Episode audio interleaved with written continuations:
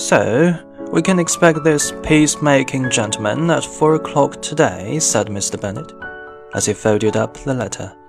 He appears to be a most polite and serious young man. How considerate of Lady Catherine to allow him to visit us. Well, if he is ready to make amends to the girls in some way, I shall certainly not discourage him, said Mrs. Bennet.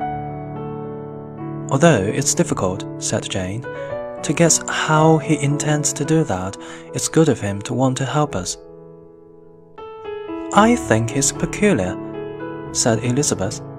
He sounds too pleased with himself and he speaks so politely of Lady Catherine, and why does he apologize for inheriting father's property in future?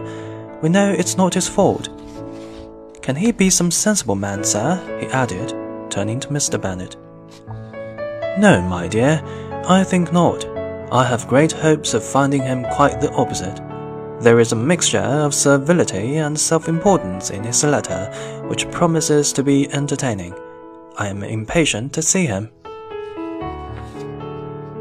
Mary, the middle daughter, who spent most of her time reading and who seldom joined in family conversations, now remarked that in her opinion his letter was well expressed.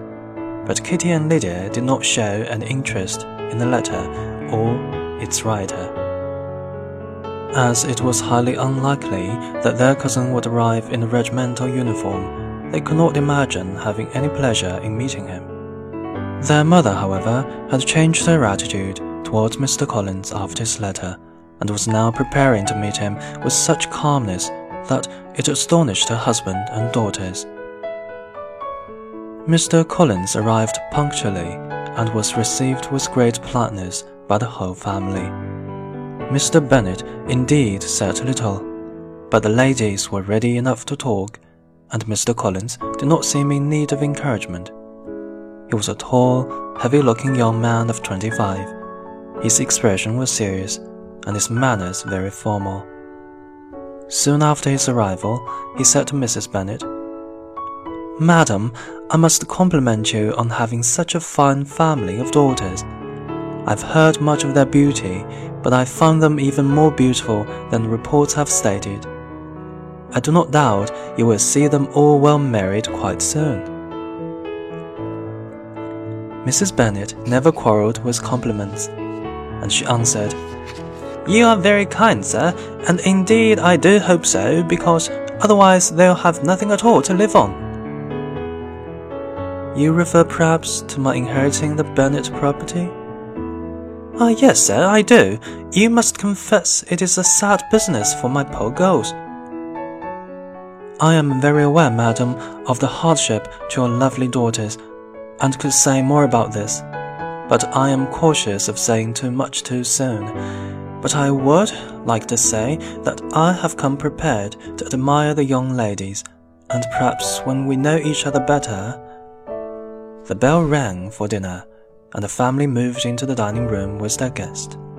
The girls smiled secretly at each other as Mr. Collins praised the hall, the dining room, and all the furniture. Mrs. Bennet would normally have been delighted with such praise, but she could not help thinking that he was perhaps admiring it all as his future property. The dinner, too, he considered excellent, and he asked which of his charming cousins was responsible for it. But Mrs. Bennet explained quite sharply to him that they were very well able to afford a good cook, and that her daughters had nothing to do in the kitchen. He begged her pardon immediately for offending her, and continued to apologize for about a quarter of an hour.